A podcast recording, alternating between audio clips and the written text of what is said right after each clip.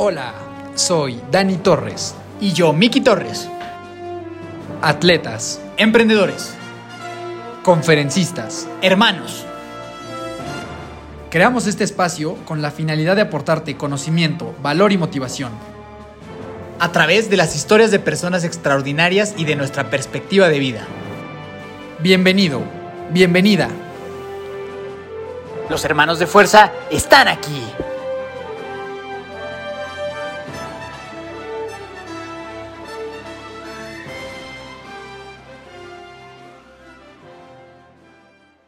Mi querida familia de fuerza, ¿cómo están? Dani Torres saludándolos un lunes más y muy contento de estar aquí de nuevo. Miki, por favor, solo a nuestra familia.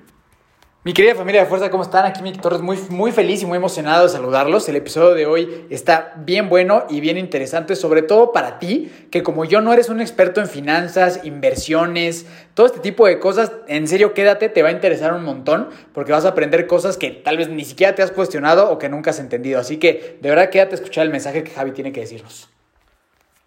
Así es, pues el día de hoy tuvimos la fortuna y el placer de platicar con Javier Martínez Morodo. Javi es exdirector de GBM Digital, CPO de Bitso y fundador de Goat Capital. Es economista por la Ibero y tiene un MBA por el IPADE. Además, es host del podcast Rockstars del Dinero, el cual te sugiero mucho escuchar.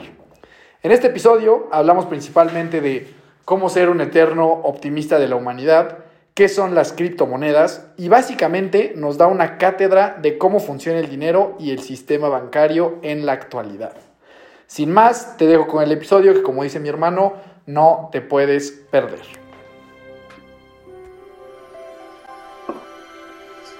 Mi estimado Javi, ¿cómo estás? Bienvenido a Hermanos de Fuerza, tu nueva casa, ¿cómo estás?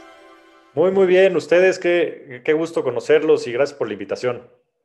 No, hombre, Javi, gracias a ti, un gustazo tenerte por acá. Estoy convencido que la gente que escuche este episodio se va a llevar un montón de cosas y estamos bien emocionados de escuchar tu historia, escuchar tus puntos de vista en muchos temas que son mucho, muy importantes para, bueno, que deberían de ser muy importantes para la mayoría de nosotros, pero, la mayoría de nosotros somos bastante ignorantes en el tema y me incluyo.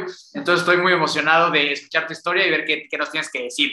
Pero bueno, antes de que entremos de lleno con tu historia, mi Javi, te voy a hacer las características, preguntas de fuerza, son preguntas fáciles para que la gente te vaya conociendo. Entonces, ¿estás listo? Estoy listo. Venga. ¿Cuál dirías que es el mejor consejo que te han dado? Ándale, esa está buena. Así, empezando con todo. Empezando directo y fuerte. Pues mira, es un consejo que me dio mi mamá y es que esto también pasará. Venga, creo que aplica sí. para todo lo bueno y para todo lo malo de la vida. Pero sobre Sí. todo creo que en los momentos malos es donde necesitas escuchar. Sí, nos, nos, nos encanta, nos encanta. Inclusive tenemos ahí una playera del programa que dice justo eso. Luego te, te vamos a mandar una, ya que, ya, que, ya que te gusta esa frase. Buenísimo. Sí, siguiente, ahora lo contrario. ¿El peor consejo que te han dado o que has escuchado? Que no, que no puedo. Es muy fácil. Me lo Totalmente. dijeron en, en- en una de mis chambas. Me dijeron, no, no, tú no vas a poder hacer. Y, y miren, aquí estoy. Está toda madre eso, nos gusta. Y ahorita vamos a llegar justo a ese tipo de historias. Eh, siguiente, si tuvieras un superpoder así tipo los Avengers, ¿cuál sería y por qué? Leer la mente. ¿Y por qué? Me parece lo más fascinante. ¿Sabes? La diversidad de pensamientos que hay en, el, en la humanidad es este, impresionante, ¿no? Y yo creo que entender el racional detrás de las personas es algo que siempre me ha apasionado. Siempre he sido como un, eterno eh, explorador de la verdad. Entonces, el entender como el racional humano me parece algo muy interesante. Está toda madre. Siguiente, ¿tienes mascotas? No, no, no, no, por el momento no. Tengo este, tres hijos chiquitos, entonces si tuviera una mascota, yo creo que mi esposa me corre de mi casa. Mi yo soy la mascota de la casa. no, se- eh, completamente entendible. Siguiente, si pudieras invitar a tomar un café a alguien vivo o muerto, ¿a quién sería? Ándale. Este.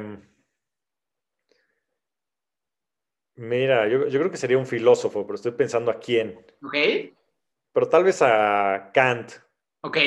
La verdad es que creo que mucho de la filosofía de, me parece muy, muy interesante todo lo que ha, todo lo que ha expuesto en general, en, bueno, todo lo que expuso en sus este, diversas lecturas. Y, y creo que me gustaría entender más justo el racional detrás de esa era, detrás de esa época, ¿no? Y todo lo que pues terminó siendo a nivel corriente filosófica, creo que para la humanidad tuvo un, impacto tremendo, ¿no? Entonces, entender, entender lo que pasaba en esa época y, un poco lo que le estaba pasando por, por, su cabeza para plantear todo esto me parecería fascinante. Sí, seguro que sí, muy, muy interesante respuesta. Siguiente, dinos algo que pocas personas sepan de ti. Eh, nunca he comido una hamburguesa en McDonald's. Eso creo que es una cosa interesante. ¿Nunca en tu vida, ni de niño? Nunca. ¿Sabes qué? No, no me gustaba la catsup. Y bueno, no, no me gusta. Y entonces las hamburguesas venían con catsup y pues, siempre pedía nuggets y pues hasta la fecha. ¿Sabes? Ya después cuando empecé a crecer dije como que tengo este récord y soy medio obsesivo compulsivo y dije pues voy, a, seguirle, voy a seguirle para tener... Sí, o sea, te, la vas a llevar limpia hasta la tumba. Exacto, para tener algo interesante que decir en, algún podcast. sí, está muy, curioso, ¿eh? Yo creo, yo creo que la, o sea, sí va a haber muy pocas personas que sean así, entonces muy interesante dato. Y ya, última, recomiéndanos una película, una serie o un libro o las tres, como tú quieras.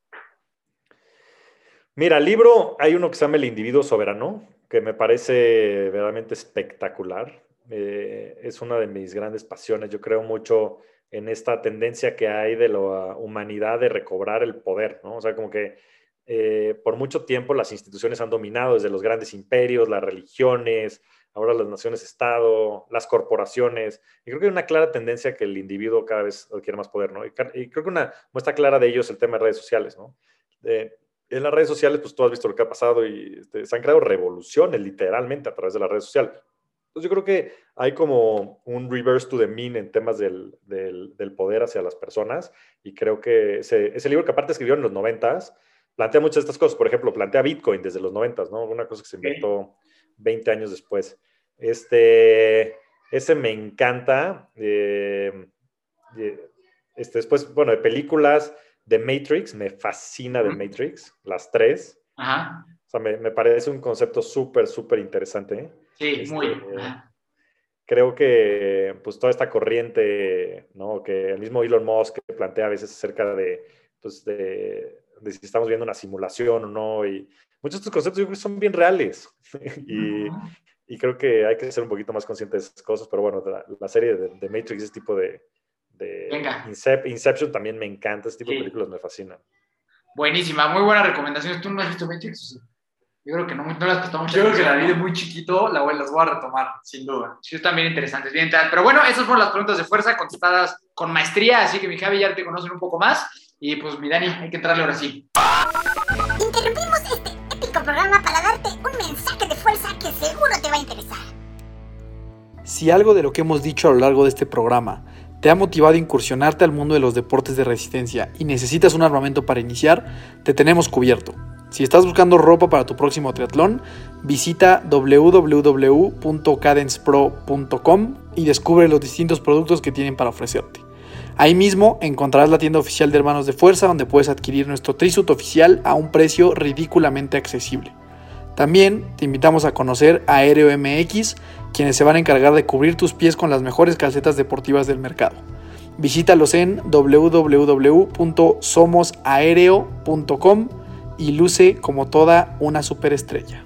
Y por último, si quieres exprimir al máximo los productos que Aéreo y Cadence Pro tienen para ti, entrena y compite con Senses, el mejor equipo de endurance de México, liderado por grandes profesionistas y seres humanos. Así que si quieres descubrir tu máximo potencial, únete a Senses, en donde por ser de la familia de fuerza te van a dar un superprecio. Ahora sí, continuamos con la épica historia de nuestro querido Javi. Pues ahora sí, Javi, antes de que nos cuentes un poquito de, tu historia, esta parte de que te haces, te haces director de GBM, Digital muy joven, luego ahora tu paso por, por Bitso, ya antes de llegar a, cómo fue todo ese camino en tu vida, cuéntanos un poquito cómo te fue en Sala Valle. Eh, para los que no sepan, Sala Valle es, una carrera en Valle de Bravo de relevos de carrera a pie, que yo tengo muchas ganas de hacer, la verdad es que nunca lo he hecho, mi hermano también. Cuéntanos un poquito, Javi, cómo te fue antes de ya entrar en la materia de, tu vida, tu historia y algunas preguntillas ahí en específico que te quiero hacer. Muy bien, pues qué bueno que hayan hecho su tarea. Este, mira, Sala Valle fue un momento bien interesante en mi vida porque por, por varias cosas, pero empezó eh, la pandemia y como todo, pues todos estábamos un poco como ajetreados y no sabíamos qué estaba pasando. Y yo fue un momento en donde me fui a vivir fuera de la ciudad con mi familia, estábamos viviendo en, en las afueras, en la montaña, increíble, la verdad. Y empecé a plantearme como que qué debería de pasar en este tipo de circunstancias, sobre todo cuando estás lejos de tus amigos, de tu familia, etcétera. Y se me ocurrió junto con un grupo de amigos empezar a hacer ejercicio, ¿no? Y la manera en la que lo hicimos es que el que hiciera menos días de ejercicio, no importa si hacías 15 lagartijas, con tal de que hicieras ejercicio una vez al día. Entonces, la idea era que te documentaras, ¿no? Que hicieras un video, que grabaras un timelapse o algo haciendo ejercicio, o que te grabaras corriendo, o el Garmin, o lo que fuera. Y de esa iniciativa, lo que estuvo muy padre es que mi grupo de amigos estuvimos con comunicación. Entonces nos sirvió como una manera de estar en contacto este, con todos y a la vez de hacer ejercicio. Y como les decía, yo soy una persona bastante obsesiva en ese sentido. Entonces me aventé 426 días seguidos haciendo ejercicio de manera ininterrumpida, ¿no? Y, y eso pues me permitió llegar a un estado eh, de condición física muy importante que pues en, el mismo, en la misma dinámica del equipo decidimos hacer la carrera de Salavalle y además la pasamos increíble, ¿no? Porque es una carrera padrísima para los que no lo hayan hecho. Son cerca de 110 kilómetros que corres desde Ixtapan de la Sala Valle Bravo y es una experiencia fenomenal, ¿no? Y el, chiste es que la corras lo más rápido posible. Y la verdad es que no íbamos tan preparados, la mayoría del equipo estaba ahí medio flaqueando y a la mitad del camino nos acalambraron.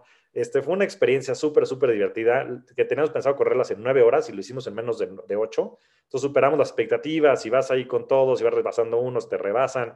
Y después este, llegamos ya a la meta y, hay una fiesta ahí increíble. De hecho, Sala Valle lo recomendamos mucho. Un muy buen amigo nuestro es el que lo organiza. Y bueno, después este, tuvimos una, una, fiesta ahí de locos que estuvo bien, bien interesante. Pero fue importante no nada más por esto que les cuento, sino fue justo el fin de semana donde cambié de trabajo de GBM a.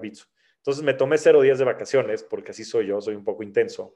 Y en el Inter hice esta carrera. Entonces me sirvió como un parteaguas para, para iniciar esta nueva, nueva etapa profesional. Qué chingón, definitivamente la tenemos que hacer. Sí, seguro, seguramente el siguiente año ahí estaremos. A mí, Javi, la verdad es que me cae re bien la gente que es así obsesiva, intensa. E, esa es la gente con la que a mí me gusta eh, estar rodeado. Entonces, Javier, sí, cuéntanos un poquito, ¿cómo, ¿cómo fue tu infancia? Cuéntanos un poquito, ¿cómo fuiste de chavito? ¿Siempre fuiste así, obsesivo, intenso, inquieto? ¿Cómo fue tu, tu crecimiento hasta esta parte, este, ya como de la parte profesional que ya nos contarás? Pero vayámonos un poquito, hagamos este viaje en el pasado y cuéntanos un poquito cómo eras de, de, chavito, tu adolescencia, la pubertad, toda esta etapa que es bastante interesante. Sí, mira, fíjate que yo siempre había pensado que había sido muy intenso. Siempre le digo a mamá y me dice que ella me recuerda a mí muy tranquilo. Este, era una persona que creo que traía como el, el ciclo circadiano al revés. Entonces, en, el día dormía, en la noche estaba despierto. Y, y, entonces creo que era un relajo para mis papás. Pero la verdad es que creo que era un niño bastante tranquilo eso fue como hasta, pues yo creo que hasta la pubertad, y en la pubertad como que te cambia el chip, no sé si la testosterona o qué sé, y me empezó a volver un poco más intenso, un poco más competitivo. También, sabes, en mi, en mi grupo de amigos siempre hemos sido muy competitivos, entonces eso creo que pues ha ayudado a, a, que entremos en esta dinámica un poco, pues eso, competitiva, muy sana, pero competitiva, y, y pues creo que eso ha definido mucho mi vida.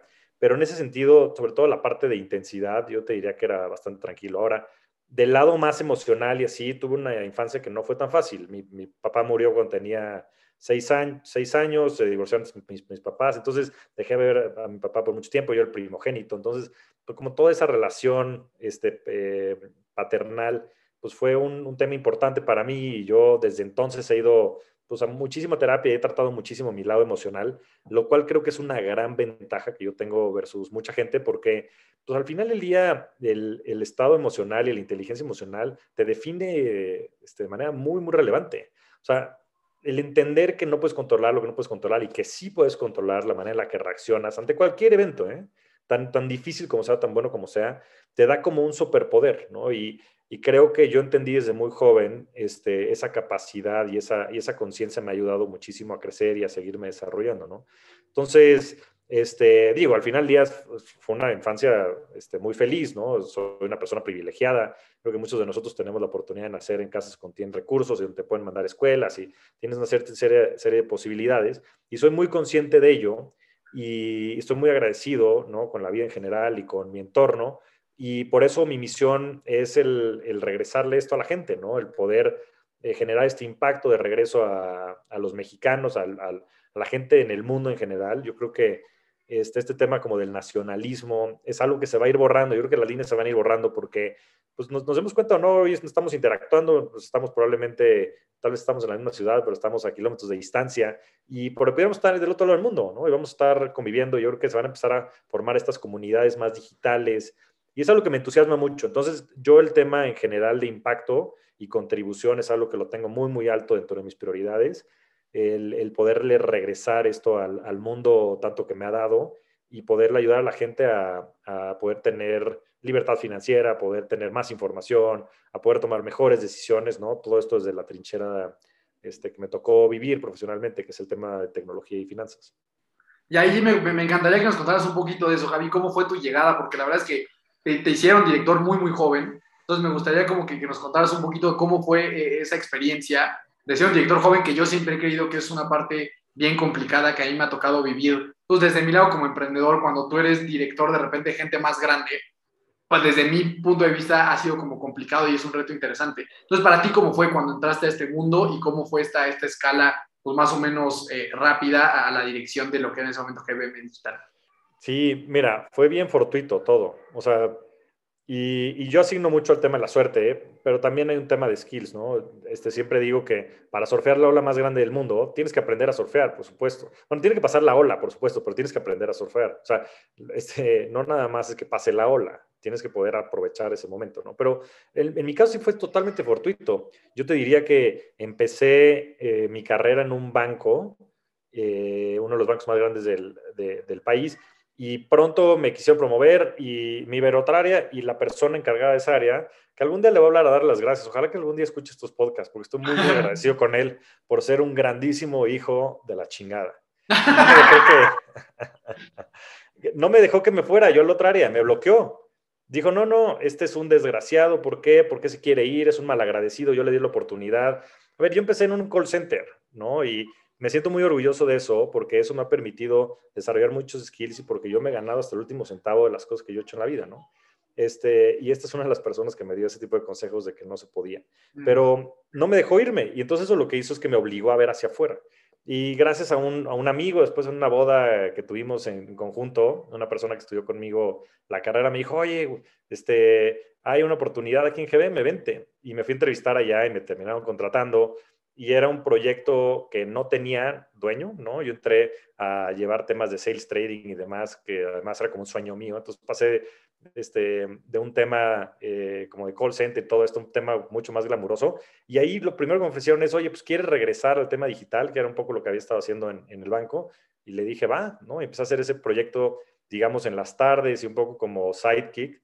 Y pues empezó a agarrar fuerza y agarrar fuerza y agarrar fuerza y agarrar fuerza. Y yo lo quería soltar. Y el que era mi jefe en ese entonces, Sebastián Rey de, de GBM, que es un tipazo, me dijo, no seas güey. O sea, ahí tienes todo por delante. Del otro lado, para empezar, estoy yo, güey. Entonces va a estar cabrón. Entonces, este, pues fue un muy buen consejo que me dio de seguirme por ese lado. Y con el, la fuerza y el, este, todo el tema digital, pues a principios de, ¿qué fue? 2011, 2012, pues se, se dio el, la escala, ¿no? Y de ahí la verdad es que mucha gente en GM me apoyó, ¿no? Este José Antonio Salazar, Pedro Garay, que hoy son directores generales, los dos de GBM fueron mis grandes mentores dentro de la empresa, y una serie de personas, este, Isabel Rojas, Hermino Padruno, este, que estuvieron, que, nos, que, que me acompañaron un poco en todo este viaje, este, pues fue sin duda un trabajo en equipo, ¿no? Y afortunadamente, pues la gente alrededor a veces me ha eh, promovido como líder, y es algo que me da mucho orgullo, ¿no? El que yo pueda representar a la gente y que pueda también motivar a la gente y que pueda un poco guiar a la gente hacia lograr estos objetivos, hacia lograr el cambio. Yo también fui de los primeros de empezar a proponer dentro de la empresa el democratizar las inversiones como la visión, como la misión de la empresa. Y al principio decía, no, pues este cuate que está loco, que, o sea, su, este, esto no es representativo. Y hoy GBM tiene casi un millón y medio de cuentas, que es el 90% de las cuentas del país y, este, y pues bueno, le acaba de invertir este, 100 millones de dólares SoftBank. Entonces, creo que no le está yendo tan mal con la idea. Está bien chingón. Eh, pero, pero lo yo que te quisiera preguntar, Javi, es que ¿ese era tu sueño? O sea, como que tu sueño de chavito, de cuando empezaste la universidad, ¿con qué soñabas tú? Porque sé que tienes, como lo mencionaste al principio, mucho tema de, la retribu de retribuir a los demás, ¿no? Entonces, ¿qué soñabas tú? O sea, tú decías, yo quiero posicionarme en un banco, o cuál era tu tirada desde el principio? Mira, está bien chistoso porque todo fue muy fortuito este, y va a sonar ridículo, pero yo terminé estudiando economía porque un amigo mío quería estudiar economía. Yo quería estudiar ingeniería química en la Ibero y mi cuate quería estudiar e-, economía en el ITAM. Entonces dijimos, oye, pues estudiamos economía en la Ibero, jaque mate, ¿no? O sea, imagínate lo brillante de pensamiento, ¿no? Y bueno, ni tú, ni tú ni yo, tú la carrera y yo la universidad, ¿va? Va. Y, bueno, al final del día creo que todo ha resultado bastante bien.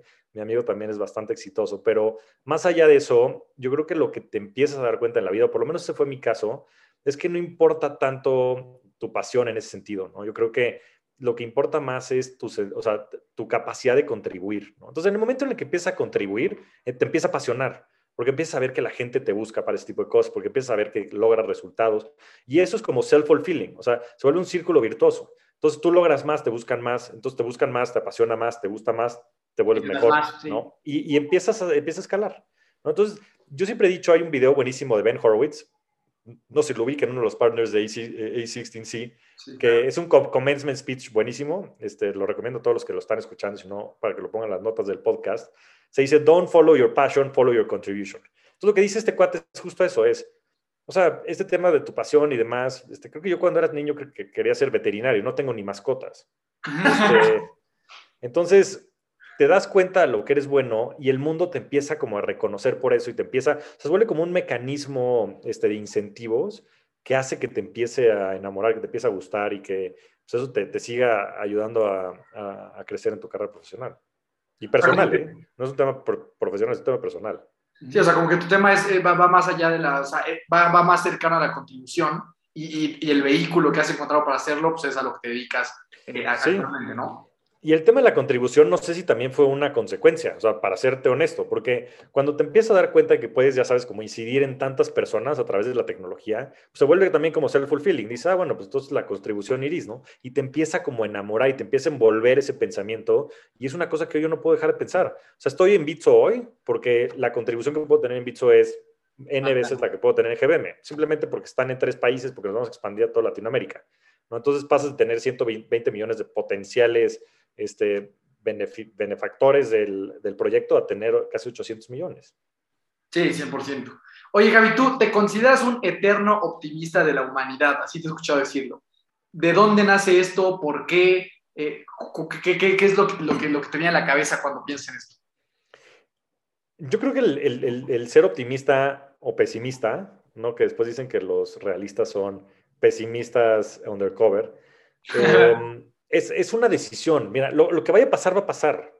El cómo tú asumas eso que va a pasar es una decisión. Entonces yo simplemente no le encuentro caso a la gente que es pesimista porque para mí es un tema como de energía, ¿no? Y de, y de estar mentalizado para que las cosas sucedan o no sucedan. Y sí, los pesimistas suelen tener la razón, pero los optimistas cambian al mundo. Entonces, esa, esa óptica, en, en GB me lo decía mucho y, y lo creo este, hasta la médula, es, a veces las cosas tienen que ser creídas para ser vistas si Steve Jobs no hubiera creído que iba a haber un iPhone, si este Einstein no hubiera creído que hubiera este, habido ciertas cosas, no hubieran pasado, ¿no? Y, eso es lo que creo que tiene muchísima fuerza. O sea, tenemos esta capacidad de contar historias, ¿no? Otro de los, mis grandes libros es Sapiens, sé que es como medio cliché, pero el concepto de la narrativa y el storytelling es brutal. O sea, es brutal, ¿no? Hoy estamos este, todos detrás como de estas ideologías, y llámale como quieras, ¿no? Religiones, este, inclusive hoy el mismo tema de, de cryptocurrencies, o sea, se ha vuelto una ideología, Bitcoin, este tipo de cosas. Y es porque hay como un common belief, ¿no? De algo que va a pasar o de algo que puede suceder o de un mejor futuro. Elon Musk diciendo que vamos a ir a Marte. O sea, y bueno, qué tan realista sea, pues no lo sé, ¿no? Pero el mismo Musk dice, este, lo primero que hay que hacer es ver si las cosas son posibles. Si son posibles, entonces son probables. Y, y yo creo mucho en ese futuro, o sea, yo creo mucho en ese tema de decir, ¿por qué no? ¿no? O sea, ¿quién nos dice que no vamos a poder? Yo creo que hay muchas más probabilidades de probarle al mundo este, que sí se puede de, de que no lo se puede, ¿no? Entonces, simplemente es, es, un poco una filosofía de vida y una decisión que yo tomo conscientemente de decir, oye, ¿sabes qué? Pues por más que hoy haya sido un día mal día, pues voy a intentar estar optimista de que mañana va a ser mejor. Y creo que mentalizarte simplemente te cambia la perspectiva y te ayuda inclusive a, a que el día de mañana sea mejor. Yo creo que esa lección está súper, súper chida, la verdad, ese tema de tú decides, ¿no? O sea, me encantó que tú dices que es una decisión tuya, ¿no? O sea, no naciste con ella, no la vida te da. Tú decides hoy cómo voy a tomar tanto lo bueno como lo malo que me pasó hoy, independientemente del tema que sea, ¿no? Entonces creo que esa es una super lección para ti que me estás escuchando, que el optimismo o el pesimismo tú decides. O sea, la, o sea, la cosa ya pasó, ahora tú tienes que decir para dónde quieres jalar, ¿no? Y la consecuencia que eso va a tener. Entonces me hace que es bien valioso verlo de esa forma, como que yo decido hoy, nadie decidió por mí, estoy diciendo yo. Así es. Así es, y como tú lo dijiste, es una decisión. A ver, el contexto claro que influye, pero el contexto influye, más no determina. O sea, y, y sabes, hay, hay, un, hay un audio buenísimo de un cuate, bueno, un filósofo moderno, pensador moderno que se llama David Foster Wallace, americano, que se llama This is Water, ¿no? Y, lo, y de lo que habla es eso. O sea, de hecho te cuenta la historia de, de, de, unos peces que están nadando, unos pequeños peces jóvenes, y se topan con un, con un pez adulto, ¿no? Y el pez adulto le dice, Dice, hey boys, how's the water? Y se voltean los dos peces entre ellos como confundidos y dicen, y dicen what the hell is water? Ah, y, y, un poco la reflexión es que de repente las cosas más obvias son las más difíciles de ver, ¿no? Y el, y el, entender no nada más cómo pensar, sino en qué pensar, ¿no? Este tipo de cosas, ¿no? Es decir, ¿puedo o no puedo yo incidir mañana que sea un mejor día, ¿no? Porque bueno, pues te puedes despertar y puedes haber una tormenta afuera, ¿no? Este, pero bueno, eso no necesariamente tiene que ser que sea un mal día. O sea, está en ti hacer que sea un buen día o un mal día, ¿no? Y el tema de la conciencia y el poderte poner ese propósito te cambia totalmente el entorno. Y en tiempos complicados, Javi, o sea, al final han sido que 18 meses, tal vez, de, de, tiempos muy difíciles para la humanidad. En esos momentos complicados, ¿qué, ¿qué estrategias o qué hacks le podrías dejar a las personas de cómo, cuando las cosas son complicadas, porque, a ver, de repente ser optimista cuando las cosas están bien, evidentemente se hace mucho más sencillo, ¿no? Pero cuando, cuando llega la tormenta, entonces es cuando es complicado sacar esa parte. Tú, cuando, cuando llueve, cuando, cuando hay tormenta, ¿qué te ayuda a hacer como ese cambio de mentalidad y, salir como, como, con esta actitud mucho más optimista? Ese, ese es el nombre del juego. O sea, ese es lo que hace a las personas extraordinarias de las ordinarias. El poder cambiar el chip. Y mira, hay muchos hacks. Meditar es uno de ellos. Meditar es súper poderoso yo no entendía lo que era hasta que lo empecé a hacer, creo que en 2017. Y es una cosa que nadie va a entender y que es bien difícil de explicar. Entonces, si la gente lo quiere hacer, les recomiendo que lo empiecen a hacer, ¿no? Hay muchísimas aplicaciones, hay todo tipo de... ¿Tú lo haces en la mañana o en la noche? ¿O cuál es como tu rutina de meditación? Sí, por lo general lo hago en las mañanas y a veces en las tardes. Digo, honestamente, a veces es cuando tenga tiempo, pero intento siempre hacerlo en las mañanas. Otro, otro buen hack para eso es, es agradecer simplemente es agradecer una vez al día lo que quieras acerca de tu vida, de los, en fin, de lo que sea. Te cambia la perspectiva, ¿no? Y son este tipo de cosas que te hacen un poco generar conciencia. Estas dos cosas son actos de conciencia. Simplemente decir, bueno, mira, puede haber sido un día terrible, puede haber tenido, no sé, una familiar que, que esté pasando un mal momento, pero al final del día, o sea, somos privilegiados simplemente por el puro hecho de estar en este planeta, ¿no? De poder vivir esto, de poder respirar, o sea, de repente estas cosas que, que suelen ser tan banales, este, son súper significativas. Entonces siempre, o sea, siempre hay una excusa para agradecer, ¿no? Y ese agradecimiento lo que te hace es que te hace ser consciente del, del, privilegio que todos nosotros vivimos, ¿no? Y, y, poner las cosas en perspectiva. Y poner las cosas en perspectiva te ayuda justamente a, a, ser optimista, ¿no? Porque el vaso siempre lo puedes ver medio lleno, medio vacío. O sea, COVID ha sido tremendamente difícil para muchas personas, totalmente. Pero ha sido también muy benéfico para la humanidad. El, el, el, el aumento en, o sea, yo, yo, siempre lo he dicho, pero este, esta desasociar el lugar donde trabajas del lugar donde vives va a ser un cambio fundamental en la humanidad. Y las posibilidades que esto va a traer hacia todos va a ser enormes. Inclusive el aceleramiento que hay como del, del basic labor force, o sea, toda la fuerza de trabajo que hoy hace como chambas repetitivas y demás, que hoy se está automatizando mucho más fuerte justamente por este tema de distanciamiento social, está por un poco de necesidad, va a permitir, va a liberar a miles de millones de personas de trabajos este, rutinarios en donde las máquinas simplemente van a ser superiores y va a permitir que todos ellos participen en esta economía creativa y creen ideas y desarrollen conceptos. Entonces, te digo, es un tema simplemente de en qué te quieras enfocar, ¿no? Y siempre puedes ver los casos de COVID y hay gente como, pues ya, no, y este subió, no, y me voy a encerrar. Bueno, pues está bien, es una decisión muy personal. O puedes agarrar y verlo toda la moneda, o sea, ¿qué está causando esto? O sea, ¿cuál va a ser la consecuencia de este cambio sísmico que está viendo en la humanidad, ¿no? Y creo que siempre hay razones para ser optimista. Sí, 100%. Yo, yo creo que justo, o sea, el entorno condiciona algunas cosas, pero creo que también tú puedes decidir meterte todos los días a las noticias a ver qué tan, qué tan de la fregada está todo, ¿no? Y cómo sigue habiendo más. Esa sí es una decisión completamente personal. Yo hace poco platicaba que yo, yo pienso que el ver las noticias todos los días es, es uno de los hábitos autodestructivos más grandes del ser humano.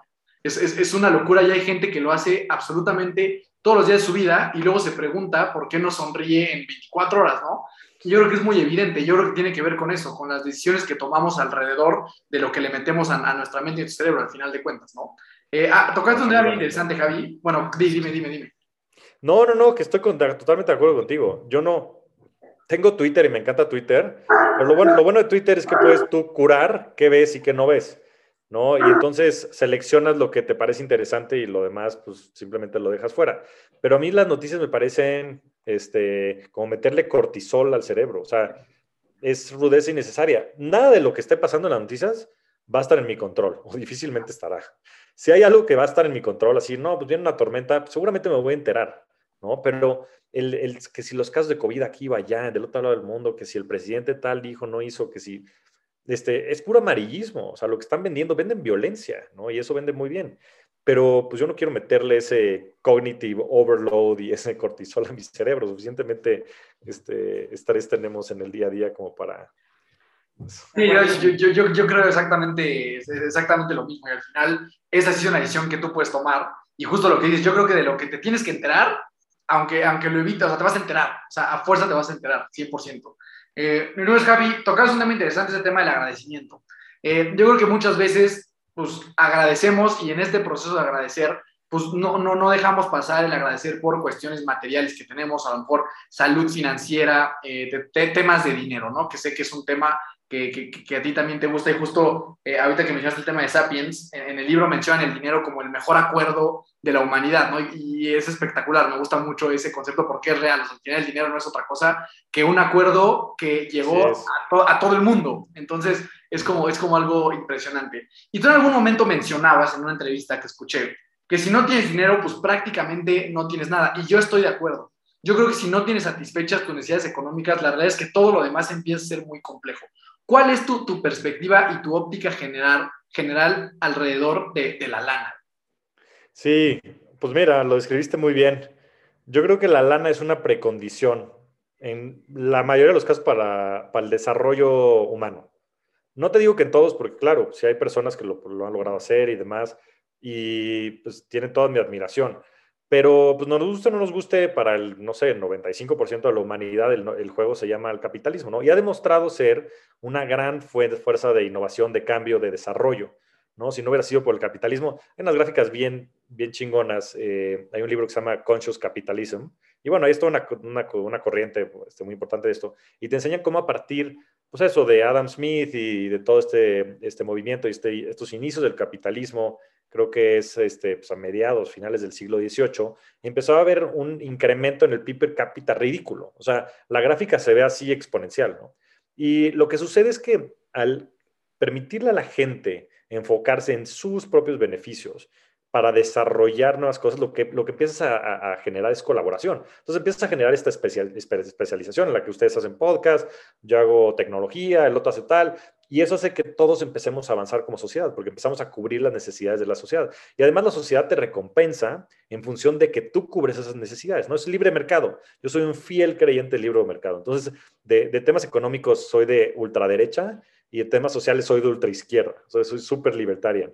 Este, entonces, lo que creo es que el dinero es una precondición para el desarrollo humano, ¿no? Y por eso es tan importante que ayudemos a resolver ese problema, porque desafortunadamente, digo, depende, varía de países, pero en México cerca del 60, 70% de la gente no tiene dinero, o sea, para sobrevivir dos, tres meses. Entonces, ¿cómo vas a tener paz mental? ¿Cómo vas a poderte desarrollar? ¿Cómo vas a poder, ¿no? en tu casa, en tu trabajo, si, si, si, no, si, no, si no sabes si mañana vas a tener comida para alimentar a tu familia? O sea, es que no tienes ni siquiera capacidad mental de irte más allá de cómo le haces para mañana traer dinero a tu casa. Y es verdaderamente este, estresante, ¿no? Y, creo que, por eso pues, el dinero es un tema fundamental, ¿no? Y desafortunadamente mucha gente lo asocia como con temas materiales, ¿no? Entonces, no, pues que todos son materialistas y lo que quieren es comprar muchas cosas. No, no, no, no, no, vámonos a lo más básico del ser humano, a la pirámide de Maslow, ¿no? A las necesidades básicas. O sea, la gente necesita tener certeza de eso, de, su seguridad, de, de qué va a comer mañana, de cómo va a estar su familia. Sin eso la gente no tiene nada. Entonces, este, pues es un concepto bien, bien poderoso. Sí, sí, sí, sí, no, es, o sea, es que, o sea, para, y para, pero para la gente que estamos muy ajenas a este tema, ¿no? Porque entiendo que ustedes dos están en los negocios, en la economía, yo, yo que me dedico a la salud mental, como que nadie nos dice nada de eso y nadie nos enseña cuál, qué, qué es una salud financiera y nadie nos enseña de inversiones. Y justo le, le platicaba a mi hermano que igual escuchando tu, tu entrevista, en, en, algún punto mencionas esta historia de, de Warren Buffett que invirtió desde, los 15 años y, y, todo eso, ¿no? Y después mencionabas algo así como de que, a ver, o sea, si tú en lugar de estarte comprando un iPhone todos los años, esa lana se le inviertes a Apple, después ya tendrías un montonal de dinero, ¿no? Y me sentí me sentí súper pendejo.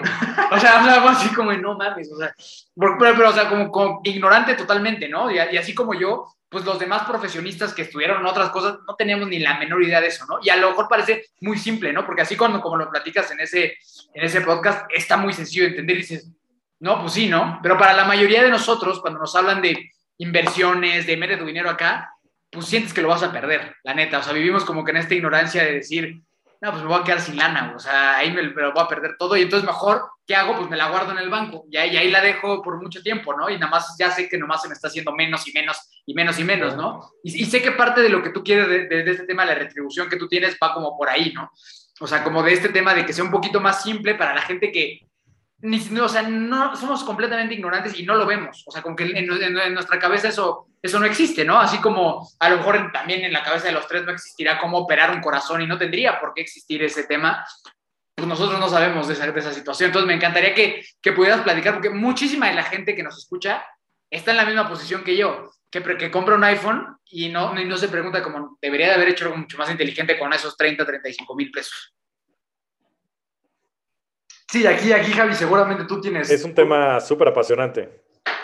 Sí, aquí nomás quería agregar algo. Seguro tú tienes la, la, la, la, cifra más exacta, pero el porcentaje de gente que invierte en este tema de, de, acciones y demás, o que nada más invierte su dinero, comparado México con Estados Unidos, por ejemplo, o sea, estamos en un nivel estúpidamente inferior, ¿no? O sea, pero algo abismal. Seguramente tú tienes los números más exactos, pero bueno, ya, ahora sí, platicas un poquito lo que, lo que te comentaba mi hermano. Sí, Sí, los números son ridículos. En México, pues se estima hoy, ya después del superavance GBM, pues habrá como un millón y medio de cuentas de una población, digo, población adulta de, ¿qué te gusta? Este, 80 millones de adultos. Entonces, como un 2% de los mexicanos invierten. Y en Estados Unidos es el, es el 50% de la población, ¿no? Por, digo, todavía sigue estando 25 veces arriba, pero solían haber 200 mil cuentas en México. Entonces, pues ya, ya hay un 6X, ¿no? Y eso 7X, casi 8.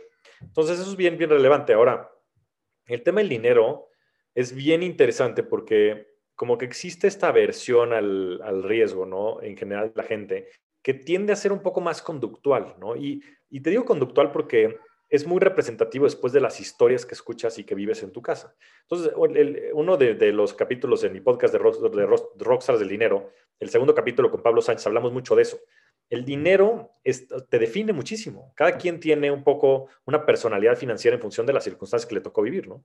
Entonces, a, a, a, ciertas personas este, valoran el dinero como un tema de seguridad porque en su casa tal vez no hubo o porque en su casa este, hizo falta, ¿no? O lo que fuera. O tal vez a veces lo asocian con temas como de valía, ¿no? Porque en su casa, este, pues el dinero era lo que hacía que te dejaban ir o no te dejaban ir, te controlaban con el dinero, este, cada quien le toca vivir como circunstancias distintas, ¿no? Y eso los define. Y, y, no nada más es en tu casa, sino en el país y este tipo de circunstancias, ¿no? Por ejemplo, a nuestros, bueno, están más chavos que yo, pero la generación de nuestros papás y, y similares les tocaron muchísimas crisis. Después tocó lo del 94, que el dólar se, se fue al cielo, o sea, la, el peso se devaluó no sé cuánto, y pues, no sé, a nuestros abuelos les tocó devaluaciones tras devaluaciones, pues les tocaron también el crack del 87 de la bolsa. Entonces, mucha gente perdió todo su dinero, ¿no? Entonces, una vez que, o sea, es, o sea, te marcan ese tipo de cosas, como te rompen el corazón, ¿no? Nunca se te va a olvidar cuando la novia te votó y entonces ya dijiste, me va a morir, ¿no? Y bueno, también termina pasando, como todo. Pero esas cosas te definen, ¿no? Y eso lo que hace es que no puedas tú actuar de manera racional con el dinero. Porque lo que dicen, ¿no? Pues, o sea, ustedes dos son personas súper capaces, con muchísimos estudios, ¿no? Y, y, aún así no entienden el tema del dinero porque les da miedo, ¿no? Les da miedo porque simplemente no lo entienden. Cuando si lo vieran de manera racional tendrían que agarrar y meter todo su dinero a la bolsa. Porque los dos tan chavos seguramente no van a tener necesidades en el corto plazo y de aquí a que se retiren pues faltarán 40 años y en esos 40 años van a ser los Warren Buffetts porque van a ser compounding tras compounding tras compounding y esos 100 mil pesos que pongan hoy se van a terminar haciendo 50 millones de pesos. Pero no lo ven porque es difícil, porque tiene esta relación con el dinero en el que si el día de mañana baja un poquito y pierdes lana, pues entonces ya te preocupas, en fin, ¿no? Es más difícil de lo que parece. Sí, como, que va ligado con un tema emocional bien cañón, ¿no? O sea, creo, creo, creo que la clave también es, es aprender a separar la parte emocional de lo que es la, esta cuestión del dinero, ¿no? Porque justo como dices, todo lo vemos como la seguridad y no se me vaya a ir, cuando realmente lo único que está pasando es que al dejarlo yo ahí parado, ya sea en un banco o abajo de mi colchón, pues ahí es donde se me está yendo, ¿no? O sea, como que yo, yo entendí todo eso cuando mi hermano me lo trató de explicar, ya me lo había tratado de explicar, pero yo decía como, no, este güey, este, pues, muy aventurado, ¿no? Y no le, no, no le importa la vida, pero, pero te juro que cuando, cuando escuché ese, ese ejemplo tuyo, sí fue cuando dije, no mames, sí, sí estoy bien pendejo. O sea, sí, sí estoy pendejo, ¿no? O sea, necesito hacer algo ya. O sea, me cayó muy, muy cañón ese mensaje y, y así como a mí estoy convencido que a la gran mayoría de los mexicanos les necesita caer ese mensaje, ¿no? Y a muchos ni siquiera así les va a caer, es la realidad. Sí, sabes qué creo, Javi, al final yo, yo, yo sí tengo prácticamente la mayoría de mis ahorros están justamente en GBM, este, y siempre es lo que recomiendo, o sea, a mí, si alguien me pregunta esto, siempre recomiendo esa plataforma porque a mí me encanta y me ha funcionado muchísimo, pero yo creo que es un tema, ¿sabes qué? Que de repente la gente ni siquiera sabe, es decir, la gente no, no, no sabe que esa posibilidad existe. Yo lo conozco y yo pude meter mi lana ahí, pues porque yo estudié y conocí y es un tema que me apasiona y es un tema que me gusta, pero la verdad es que el mayor porcentaje de la población mexicana ni siquiera sabe que puede tener la posibilidad de comprar un cachito de Apple o que puede comprar un cachito de Facebook. No, simplemente como que no está en su cabeza la posibilidad. Entonces yo creo que es, esta, esta chamba es, es como todavía un pasito antes relacionada a la educación financiera. ¿Cuál es tu opinión acerca de la educación financiera en México? Yo creo que estamos todavía muy rezagados y creo que a partir de ahí es entonces donde ya el mexicano puede decir, ok, sé, sé lo que es comprar una acción, sé lo que es comprar un fondo, o sea, sé, lo que puedo hacer con dinero, porque hoy creo que la mayoría de, de, las personas en México no, no, no conocen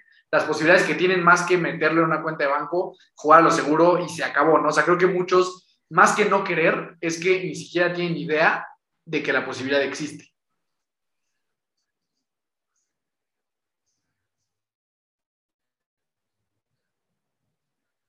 O sea, la, la, gente le, le, cuesta mucho trabajo siquiera tener la información como para entender que esto es una posibilidad, ¿no? Y eso es lo primero que hay que intentar romper.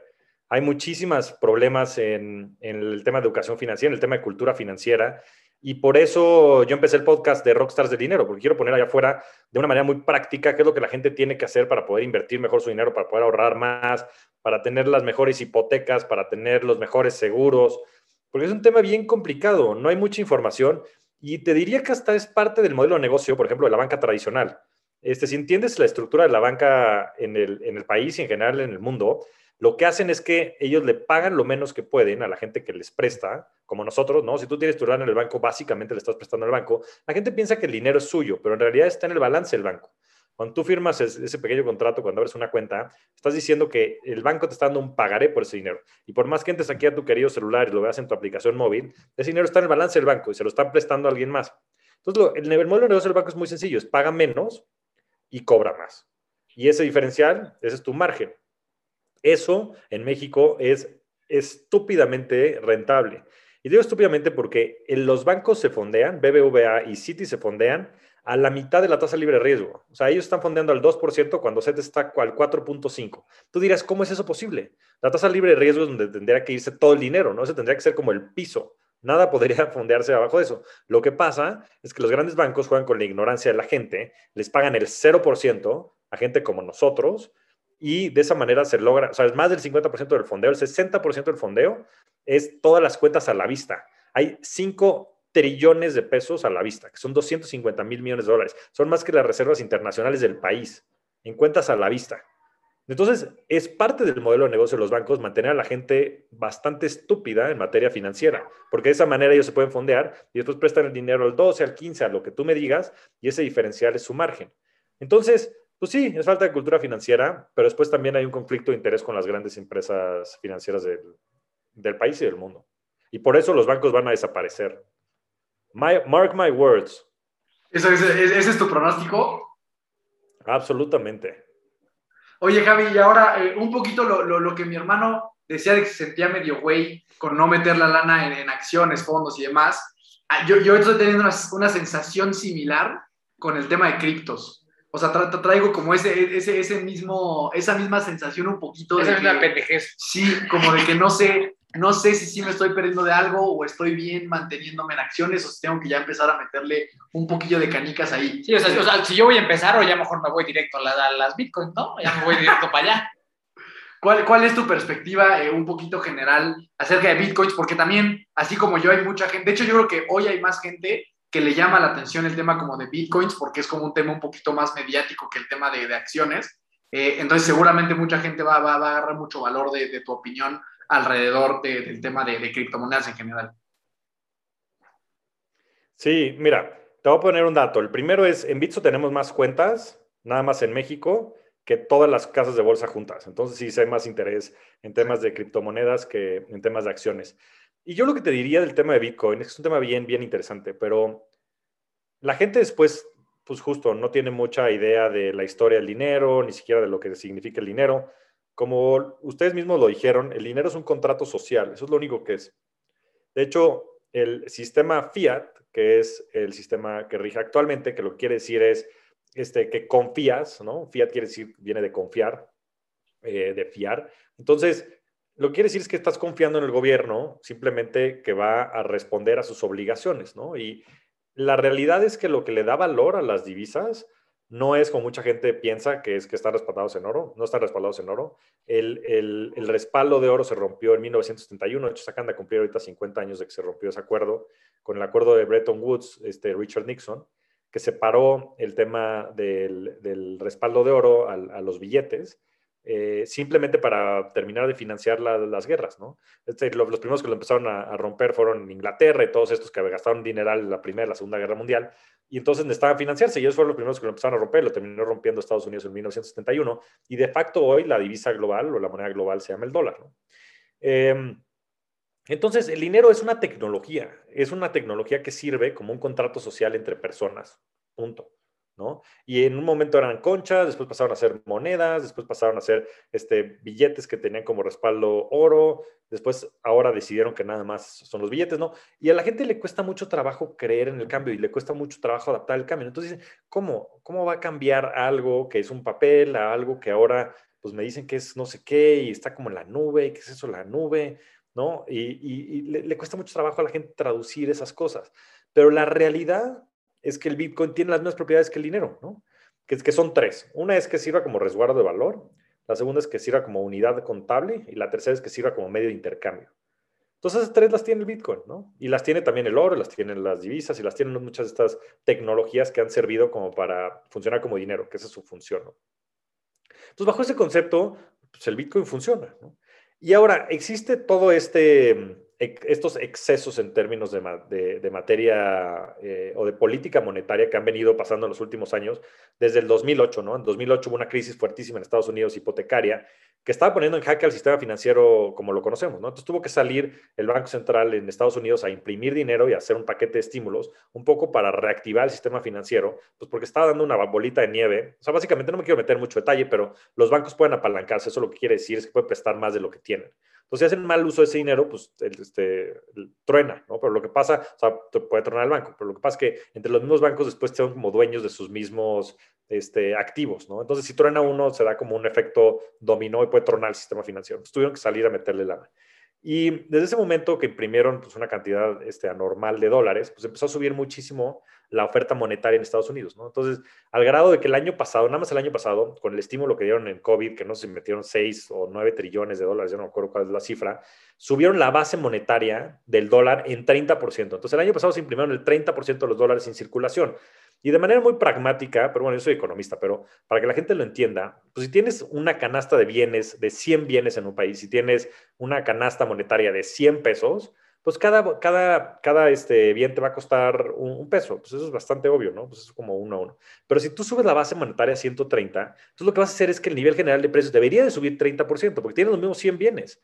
Entonces esos bienes deberían de, si todo fuera igual, subir a, a, a, a 1.30.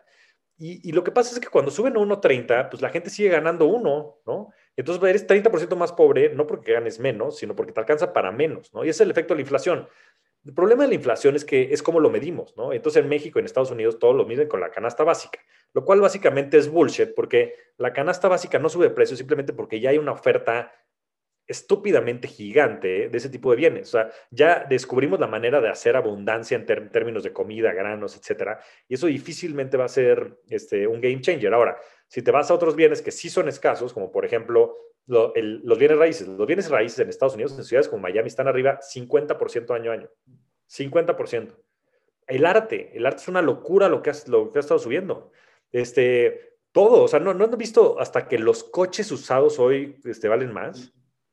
O sea, si eso no es representativo de que estamos viviendo en un entorno hiperinflacionario, no sé qué lo sea. Ahora, lo medimos de una manera muy extraña, pero la realidad es que para mí me cuesta más lana, a ustedes les cuesta más lana y a la gente en general que tiene, o sea, la inflación es distinta para cada persona en función de lo que cada persona consume.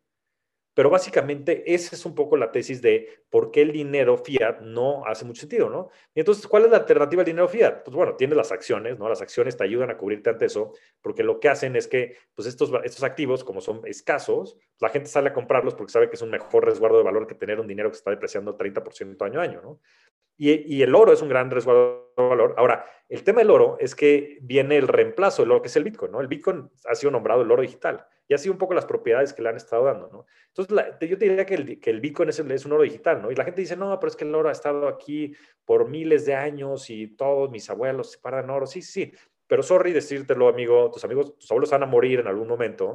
Y, este, y en este, y en este eh, es que dicen, hay una frase también muy buena que, que dice, innovation happens one death at a time, ¿no? Entonces, de repente también tienes que un poco pues sí, destruir ese, ese mindset. Y la gente joven, la gente joven en Estados Unidos, en, en las aplicaciones como Robinhood, Coinbase, bueno, en Bitso, la mayoría son gente, son gente joven. Prefieren comprar bitcoins a comprar acciones, a comprar este oro, simplemente porque quieren ser parte de ese movimiento, quieren ser parte de esa comunidad, entienden el valor que hay detrás de, de tener un bien escaso y este tipo de cosas, ¿no? Entonces yo lo que, lo que te puedo decir es que hay una revolución muy fuerte, yo la veo como al tamaño de lo que fue Internet para la humanidad, detrás de todo el tema de las criptomonedas, porque lo que habilitan son transacciones de persona a persona y eso es algo fundamentalmente distinto. Ahora, ahorita existe Bitcoin, existen estas nuevas, Ethereum y otras muchas, que proponen casos de uso muy distintos, ¿no? Básicamente es dinero programable. Yo creo que ese, o sea, Ethereum va a ser el bank killer. Yo creo que si hay algo que va a destruir el sistema financiero va a ser Ethereum, por todo lo que se está construyendo. Pero bueno, ya no me quiero ir a eso porque voy a terminar aburriendo a la audiencia. Ya son temas un poquito más técnicos. Yo lo único que creo es que estamos en el mismo momento que estábamos en el 99, 98, en el dot-com, con el tema de criptos. Estamos muy early, estamos en los primeros innings. No es una recomendación de inversión, cada quien invierta bajo su propio riesgo, pero yo creo que si, que, que si verdaderamente le quieren apostar al cambio, que si verdaderamente este, se pongan a leer, se pongan a leer sobre Bitcoin, porque es sin duda, y, criptomonedas, es sin duda, pero por órdenes de magnitud, la industria más interesante que está, de lo que está pasando a nivel global.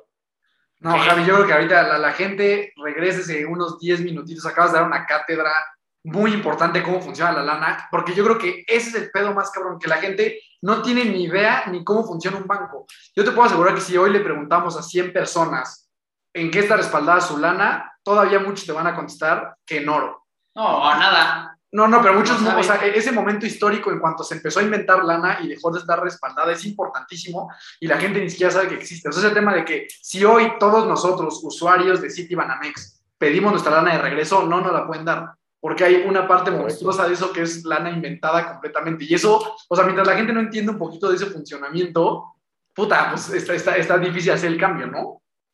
Eso, me, encanta tener más, este, más gente que, que, se una a esta, a esta misión de, de, ayudar a tener mejores finanzas y ayudar a crear un mejor sistema financiero, un sistema financiero más justo. Pero le diste al clavo, lo entiendes muy bien, ojalá que también lo entienda toda tu audiencia. Yo, yo, yo, creo que así va a ser, yo creo que así va a ser, mi Javi. Te agradecemos mucho por esto que nos acabas de enseñar. Seguramente toda la familia de Fuerza se va a unir a tu movimiento. A toda la gente que nos está escuchando ahorita, únanse a este movimiento, derroquemos al banco.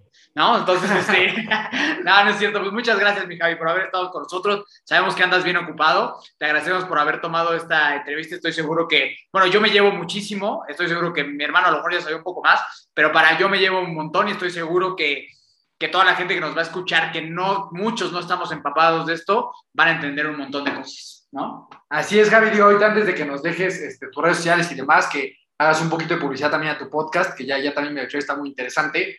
Última pregunta, Javi. Si tú pudieras hoy programar el primer pensamiento que tiene la gente al despertar, ¿cuál sería?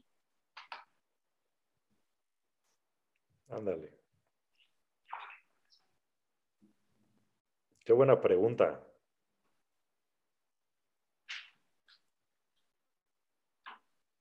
Hay, que crear el futuro. Hay que crear, hay que crear. Eso es, eso es, esa es nuestra misión en este, en este mundo. Crear, crear y contribuir. Pero, pero para contribuir hay que crear. ¿no? Y yo le diría a la gente, y si puede programar a la gente, que salgan y cambien y que luchen y que estén optimistas del futuro y que sean conscientes, pero sobre todo que creen. Me gusta, me, encanta, Javi. De verdad, mil gracias por haber estado con nosotros. Este, yo espero que esta no sea la, última conversación que, que tengamos. Eh, ¿Dónde, ¿Dónde puede buscar la gente? ¿Dónde te puede escribir? ¿Dónde te puede seguir? Sí, este, pues, pues miren, me pueden seguir en Instagram y en Twitter como Javier MTZ Morodo. También los invito a escuchar mi podcast que está en Spotify, en todos los este, canales de podcast como Rockstars del Dinero. Y también tengo este, mi blog en javiermtzmorodo.com. Ahí se pueden suscribir. Tengo un newsletter muy, muy bueno que llega todas las semanas con un resumen pues, de las noticias y los eventos financieros, tweets, videos, libros y demás este, de interés. Entonces, si quieren este, información curada, eh, suscríbanse. Espero que lo disfruten.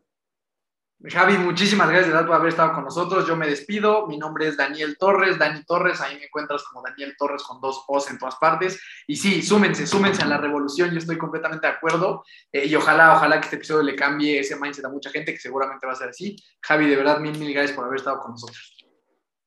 No, muchas gracias a ustedes. La verdad es que es un gusto estar por acá. Y sumémonos a la revolución. Vamos a cambiar el futuro, empezando por nosotros mismos y a inventar y a crear. Muchas, muchas gracias por la invitación.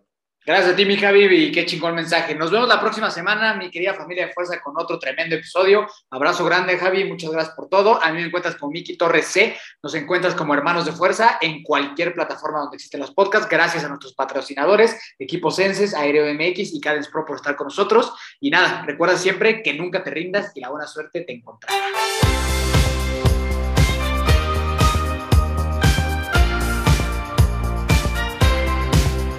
Na na na na. Na na na na. Hey hey hey. Adiós